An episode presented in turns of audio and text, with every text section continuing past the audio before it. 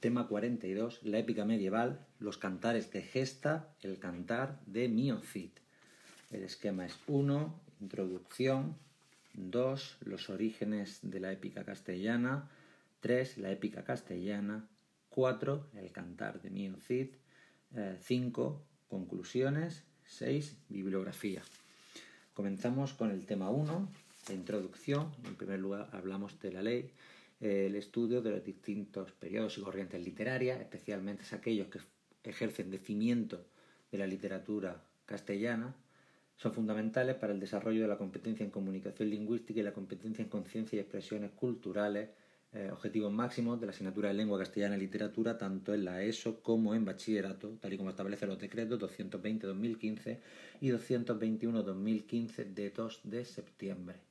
El currículo divide los contenidos en cuatro bloques, de los que este tema 42 se encuadra en el bloque cuarto, la educación literaria, eh, y se imparte a lo largo de la educación secundaria en primero de la ESO, tercero de la ESO y primero de bachillerato. Eh, antes de abordar la épica medieval, que es un factor fundamental, es un periodo fundamental en el desarrollo de la literatura española, puesto que junto con las carchas son las jarchas son las primeras muestras literarias en España y como decimos el cimiento sobre el que crecerá toda la tradición literaria española, hay que hablar sobre la composición de los cantares de gesta y, diversas fuentes que han hablado sobre esa composición. Por un lado tenemos los románticos alemanes, eh, que señalan que los cantares de gesta están formados por unas composiciones lírico-épicas anteriores que se aglutinan para formar el cantar de gesta, con lo cual están diciendo que existe primero el romance y después el cantar de gesta. Frente a esta opinión, a finales del siglo XIX, autores como Gastón París opinan lo contrario, que primero existe el cantar de gesta y este se desgaja para formar los romances. Eh, la corriente que cuenta con Mézières como principal, como principal autor, que es, eh, que es la corriente...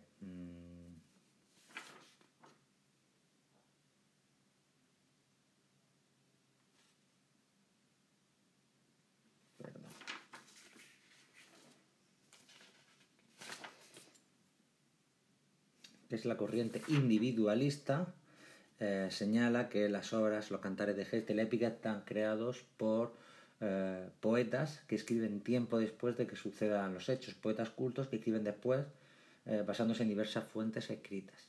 Y por último, la última teoría es la teoría tradicionalista o la de Menéndez Pidal, donde señala que los cantares de gesta surgen poco después de que se produzcan los hechos históricos, eh, pero con el tiempo se van reformulando por diversas manos, con lo cual es una autoría colectiva y anónima. El trabajo que empieza haciendo un escritor va siendo modificado y ampliado por otra serie de autores, con lo cual no es una aglutinación sino una ampliación. Parece confirmarse esta última teoría en virtud de las notas emilianenses descubiertas y publicadas por Damaso Alonso a mediados del siglo XX. Por lo tanto, cuatro corrientes hemos dicho, la de los romanticistas alemanes, la de Gastón París, la de la teoría individualista de Bedier y la teoría eh, tradicionalista de don Ramón Menéndez Pidal. El punto 2 son los orígenes de la épica castellana, para lo que vamos a ver cuatro puntos. La primera es la tesis germánica, que se abandera entre otros autores eh, por don Ramón Menéndez Pidal y se fundamenta en la tradición de los pueblos germánicos de poner en canciones sus memorias y sus anales para conservarlos y para difundirlos. El propio Menéndez Pidal reconoce que de entre todas las culturas germánicas los visigodos fueron los más romanizados, lo que haría pensar que quizás habrían perdido esta característica, pero sin embargo sigue fundamentando el cantar de gesta en la épica germánica por dos motivos. En primer lugar, eh, sin ir más lejos, el opúsculo del obispo hispalense, donde recomienda a los jóvenes nobles visigodos eh, escribir sobre sus antepasados, realizando canciones sobre sus antepasados, y también la presencia de algunos elementos germánicos, como por ejemplo eh, el anillo de Mudarra eh, en el cantar de los siete infantes de Lara. Otros autores dicen que hay influencia, pero que realmente no es el antecedente directo. En segundo lugar, una tesis francesa, donde hay autores como Hinojosa, como París, que señalan que el cantar de gesta francés, especialmente el ciclo de Roldán, influye en la épica castellana. Sin embargo, muchos autores, entre ellos Menéndez Pidal, afirman que el cantar francés llega a finales del siglo XI cuando ya se han producido algunos de los principales cantares españoles. Incluso hay autores que dicen que es al revés, que es el cantar castellano el que influye en el francés. En tercer lugar, una corriente arábigo-andaluza que tiene que partir parte de los estudios de Rivera, por los que se presupone una épica mozárabe en el siglo IX que influiría profundamente a la española. Eh, autores como Marcos Marín, por ejemplo, también se han sumado a esta corriente, que afirma que, cantar de gesta español con respecto al arábigo comparten una estructura, un contenido, una misma métrica, el realismo o la historicidad. Con lo cual, si no se puede decir abiertamente que es el antecedente directo, se puede decir que es el que más influye la tradición española. Y por último, la teoría latina, apoyada por autores como Martínez, donde señalan que es los trabajos en latín, la literatura latina épica, la que influye a la española, no tanto la clásica como la literatura medieval. Pasamos de esta manera al punto tercero, que son las características eh, del cantar de gesta. Y el primer apartado, el 3.1, sería las características. Eh, dentro de esta característica, lo primero que señala que tenemos, de lo que tenemos que hablar es del concepto y la historicidad. El cantar de gesta es un relato heroico en verso, protagonizado, o bueno, que supone unas hazañas de unos seres superiores que persiguen el honor mediante el esfuerzo y el riesgo.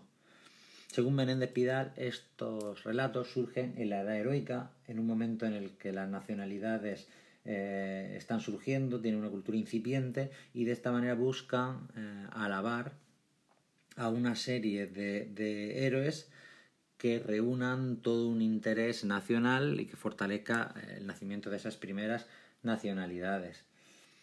Eh, en cuanto a su historicidad, tenemos dos corrientes, por un lado la de Pidal y los tradicionalistas, donde señalan que los relatos se escriben muy poco después de que suceda, con lo cual tienen una gran historicidad, y otros autores como Bedier y los y las corrientes individualistas, donde señalan que suceden mucho tiempo después y que son autores cultos que basándose en crónicas y demás, los que escriben este cantar de gesta.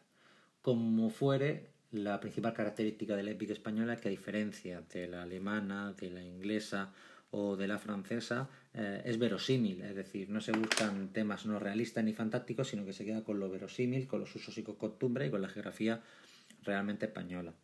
Tras el concepto y la historicidad tenemos que hablar de la oralidad y es que la oralidad es el cauce fundamental del desarrollo del cantar de gesta español. Es a través de la oralidad cómo se difunden y cómo pasan de pueblo en pueblo y también de generación en generación, siendo recitados por los propios pueblos. Aún no nos queda la duda de si estas composiciones se crearon de forma oral o se crearon de forma escrita para posteriormente eh, ser cantadas por los juglares y dependiendo de la teoría que cojamos pues vemos una u otra, otra lección. Eh, el siguiente punto es la forma métrica. Hay que señalar que el cantar de gesta castellano eh, está compuesto por versos de entre 14 y 16 sílabas. Eh, se trata, por tanto, de un verso anis, anisosilábico y variable. Y estos versos se dividen en dos hemistigios, que pueden ser entre 6, 7 u 8 versos, con una fuerte cesura en el centro. Eh, esta variación y también la sonancia propia de la épica castellana, según Menéndez Pidal, viene de la versificación eh, románica, o según otros autores, de las cláusulas rítmicas. El cuarto punto es el lenguaje épico, hay que señalar en primer lugar que existe el lenguaje formulario, pero de carácter auxiliar. Hay pocos encabalgamientos, los tiempos verbales son anárquicos, eh, abundando sobre todo los presentes y los pretéritos perfectos, y también la utilización de perífrasis, muchas veces innecesarias. Este tipo de lenguaje huye de lo, de lo vulgar, aunque muchas veces puede ser arcaizante, la utilización de la E paragógica y los vocativos. Después de este punto, de, las distintas características del cantar de gesta, que han tenido contenido historicidad, la transmisión oral, forma métrica y lenguaje épico, tenemos que hablar de los jugulares. Viene el latín jugularis, el que divierte, y originariamente eran unos personajes itinerantes que iban de pueblo en pueblo, divirtiendo a la gente con sus eh, números, con música y también con la recitación de sus poemas. Sin embargo, con el paso del tiempo eh, se empieza a aceptar el papel del juglar como un personaje con cierta cultura y se asimila a un poeta en la lengua romance. Es decir, tenemos que huir de ese concepto de juglar como alguien analfabeto y cambiarlo por alguien, por un poeta que realmente puede componer. De hecho, nos queda el testimonio de Riquier, un juglar que escribe a Afonso X quejándose de que hay gente que sin cultura y sin capacidad para crear está ocupando el puesto del juglar, lo que lleva a que Alfonso X determine la diferencia entre juglar, trovador, etc. El mester de juglaría sería, por tanto, el oficio del juglar, el oficio de esa persona que es capaz de hacer sus propias composiciones, de aumentarlas y de cambiarlas conforme a lo que requiera el, público. Y su principal, el principal mérito de los juglares y el mester de juglaría es el de crear una nueva tradición de poesía narrativa y a la vez lírica para una población que no entiende el lenguaje que es utilizado por los clérigos. Es decir, se abandona el latín para un romance que se contribuye a difundirse gracias a, gracias a los juglares. Y en tercer lugar vamos a ver la clasificación de los cantares de la épica castellana. Para ello, en primer lugar, tenemos que hablar de los cantares perdidos, y es que en castellano solo nos han legado, cuatro solo nos ha legado a la historia cuatro cantares, el cantar de Mío Cid, el de las mocedades de Rodrigo, cien versos del de Roncesvalles y la reconstrucción culta del poema de Fernán González. Por lo tanto, tenemos que hablar de los cantares perdidos, que son algunos que se pueden reconstruir o que se conoce su existencia gracias a la prosificación de las distintas crónicas generales que se hagan posterior, como la crónica general de Alfonso X o la historia de España. Así, por ejemplo, Menéndez Pidal es capaz de reconstruir 559 versos del cantar de los siete infantes de Lara y gracias a estos cantares perdidos podemos hacer una contextualización. También en Aragón se dieron, como por ejemplo, el cantar de la campana de Huesca, basada en las crónicas eh, aragonesas. Sin embargo, evidentemente hablamos de cantares perdidos, con lo cual no podemos asegurar cuáles eran sus rasgos característicos. La primera clasificación que hacemos de estos cantares es de la de Ramón Menéndez Pidal, una clasificación cronológica en tres periodos. En primer lugar, un periodo inicial que abarca desde finales del siglo X hasta 1130 Está formado por cantares breves de entre 500 y 600 versos que posteriormente serían ampliados y entre ellos pues, tenemos que hablar sobre todo de los de los reyes. El cantar del rey Rodrigo, el cantar del rey Don Fernando, el cantar del, de Sancho II y también el ciclo de los condes de Castilla, salvo la segunda versión de los siete infantes de Lara y el de Fernán González. En segundo lugar, tenemos que hablar de un periodo de desarrollo que abarca desde 1140 hasta 1236, donde encontramos como gran obra el Cantar de Mío Cid, también el Cantar de la Morazaida, el Cantar de Bernardo del Carpio o el de Roncesvalles, además del, del Mainete. Y por último, una época de decadencia que se prolonga durante la segunda mitad del siglo XIII y el siglo XIV, cuando ya comienzan a competir abiertamente con el mester de clerecía y con las prosificaciones de la crónica y hace que se dejen de escribir cantares de gesta.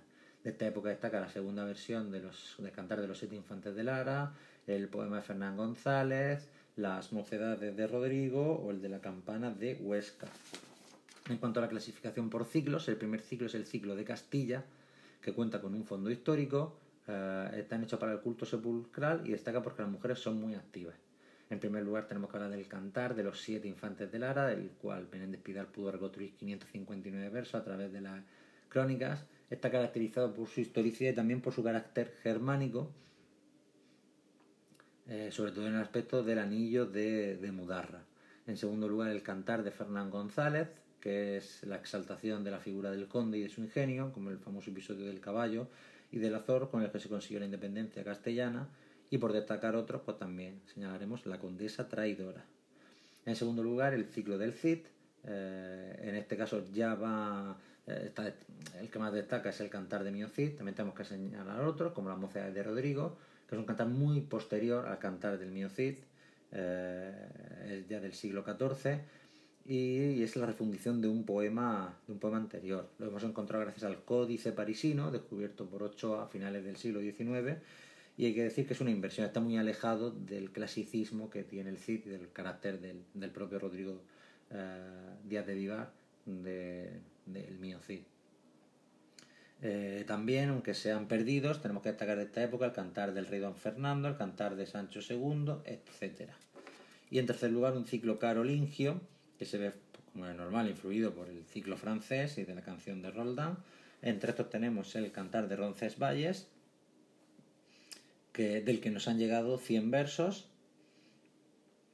Eh, en él, la acción representa a Carlomagno llorando ante los cadáveres del obispo Turpín, de Oliveros y posteriormente ante la muerte de Roldán. Hay versiones eh, en toda Europa.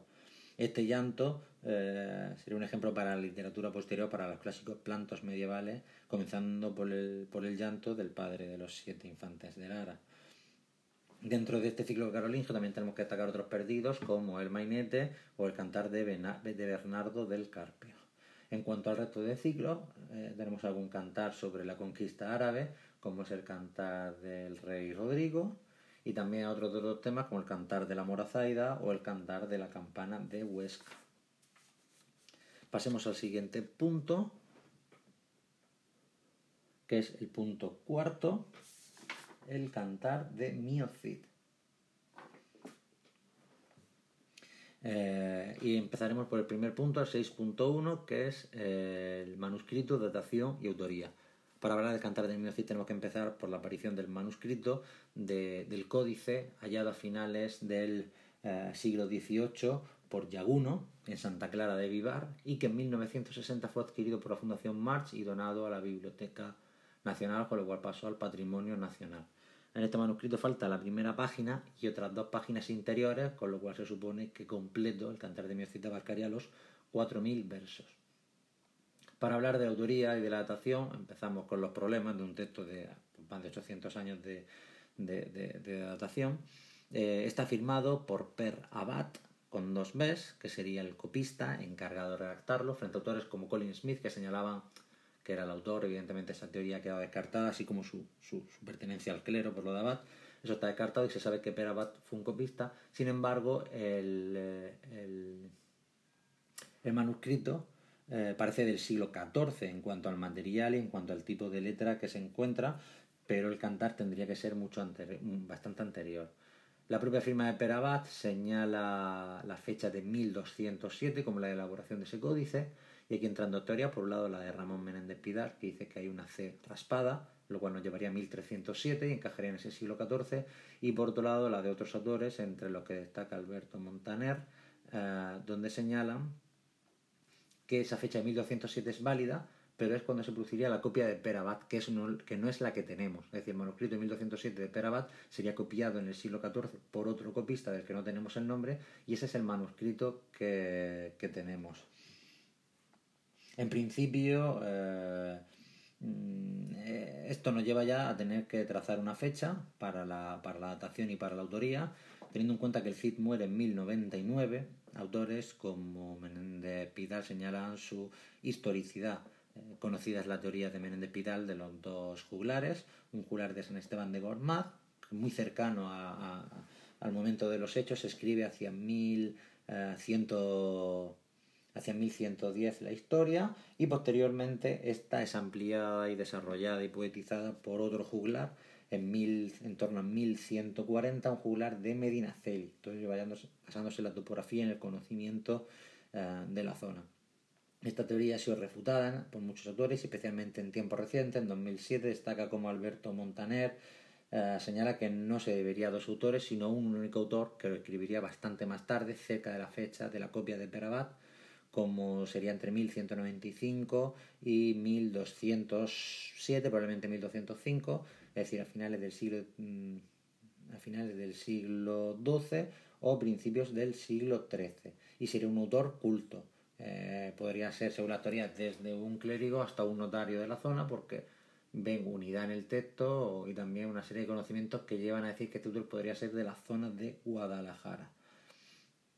Alberto Montaner se basa para ello en que, el, según el miocid, no puede ser escrito hasta finales del siglo XII, porque tiene ya características de la Sanson de Roland, que llegaría a finales del, siglo eh, llegaría a finales del siglo XII, también por la cultura caballeresca y por último por la actitud ante los moros reflejada por el Cid, que por tanto no podría ser de principios del siglo XI.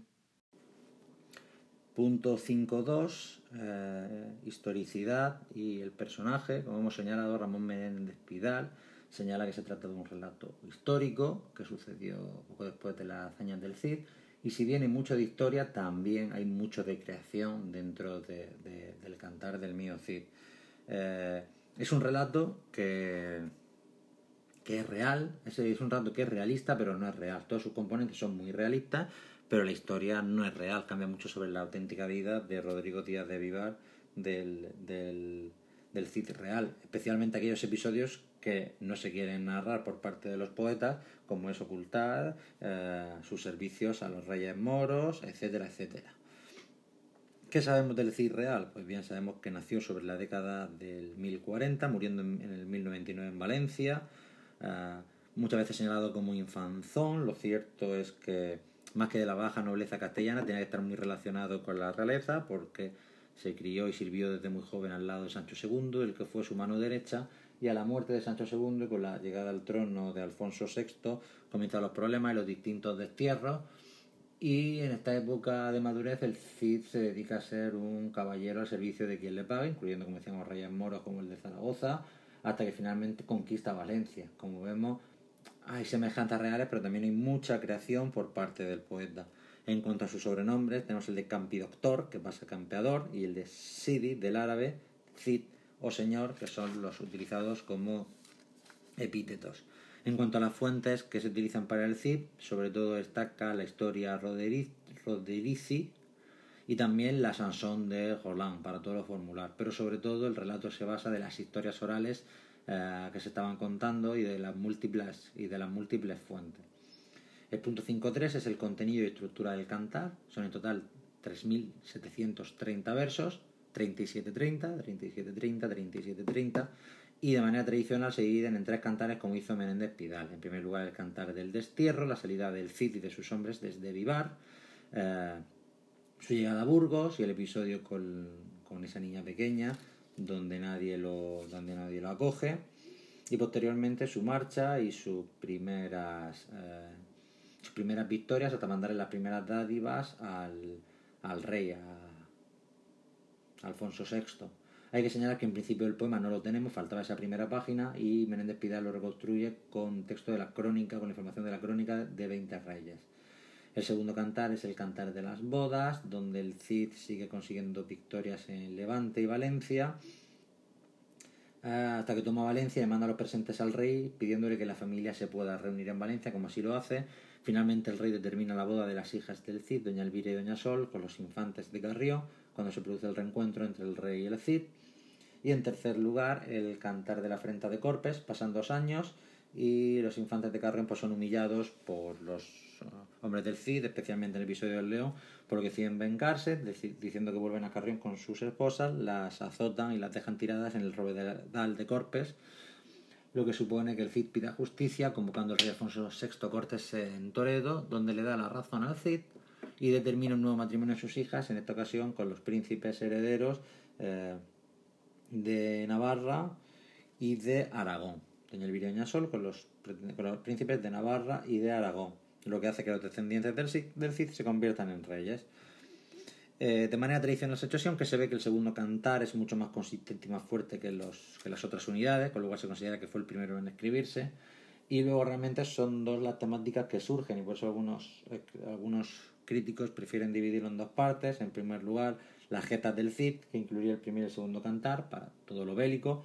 Y en segundo lugar, eh, un segundo cantar, que sería el de la razón del Cid, para todo lo que supone la reparación del honor del Cid. Eh, la honra es el tema principal de la obra, en dos apartados, la honra política y la honra familiar, y el restablecimiento de, de la honra del Cid. Por eso se puede decir que en todo momento en sus aventuras se produce una fluctuación del honor, que va desde la pérdida con el destierro, su recuperación a base de las victorias y lo que le lleva a la, a la boda, posteriormente una pérdida del honor por la frente a los infantes de Carrión y una recuperación hasta llegar a su punto álgido con el emparentamiento con los reyes.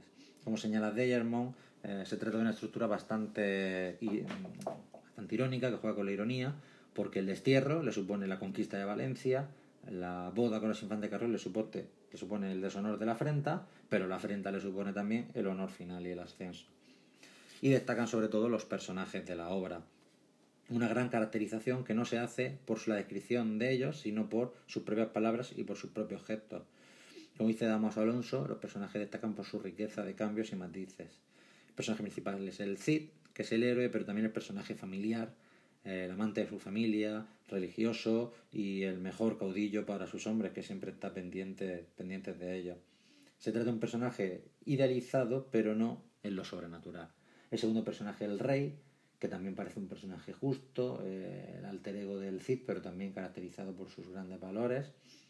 En tercer lugar, el personaje que hay que destacar porque por su estructura maniquea son los infantes, responden a un solo un personaje, no tienen definida su capacidad propia y son la contraposición del Cid en cuanto a su cobardía.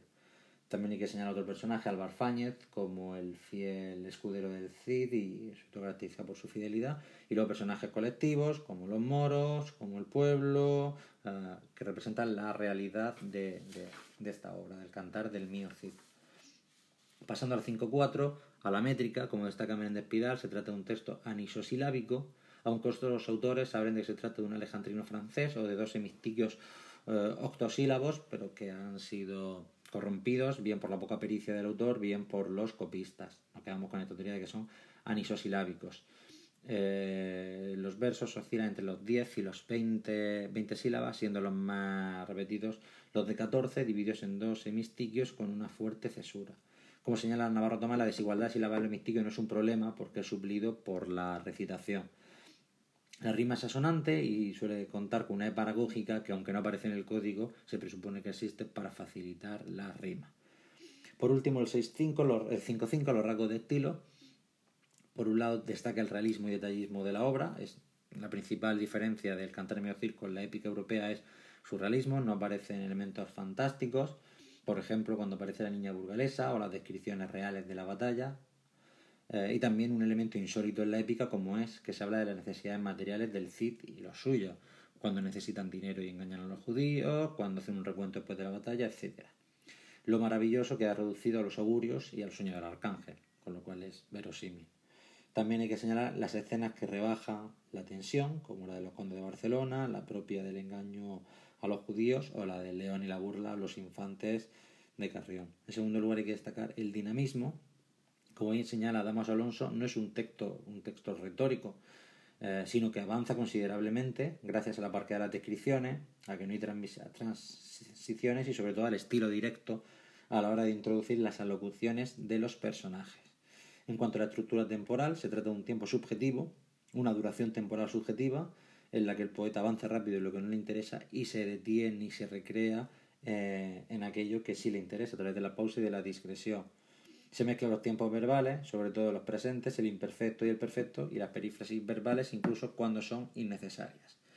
En cuanto a otros rasgos estilísticos, se utiliza el lenguaje formulario de forma auxiliar, eh, sobre todo las fórmulas de la voz narradora, como veriedes, para llamar la atención al público, o en el epíteto épico, que como está calculado aparece un epíteto épico cada ocho versos y el 70% de las veces referidos al Cid, desde algunos tan sencillos como Cid o mío Cid hasta el de en que en buena hora ciñe la espada. Hay pocas metáforas y adjetivos y sí bastantes arcaísmos dentro del lenguaje. En cuanto a las conclusiones, pues hay que señalar la importancia de este periodo literario de los cantares de gesta porque en ellos se fundamenta la literatura española. Eh, el Cid como cantar eh, clave de, la épica castellana eh, no solo se encuentra a la altura de los grandes cantares europeos, como pasa en Beowulf en Inglaterra, el de los Nibelungos en Alemania o la Sanson de Roland, en Francia, sino que incluso se puede decir que lo supera por el realismo que implica y que hace de la lírica castellana un género único a nivel europeo y que sentaría la base de toda la literatura posterior. Y por último, el punto uh, séptimo, la, la bibliografía. Albor JL, 1975, Historia de la Literatura Española, Madrid, Gredos.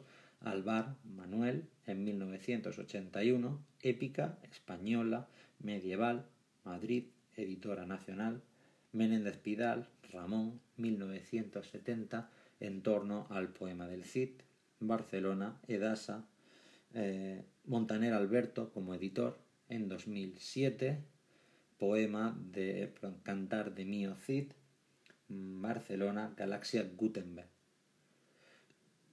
Alberto Montaner, 2007, como editor, Cantar de Mío Cid, Barcelona, Galaxia Gutenberg. Tomás Navarro Tomás, 1974, Métrica Española, Barcelona, Labor, y Martín de Riquer y José María Valverde, 1994, Historia de la Literatura Universal de Planeta.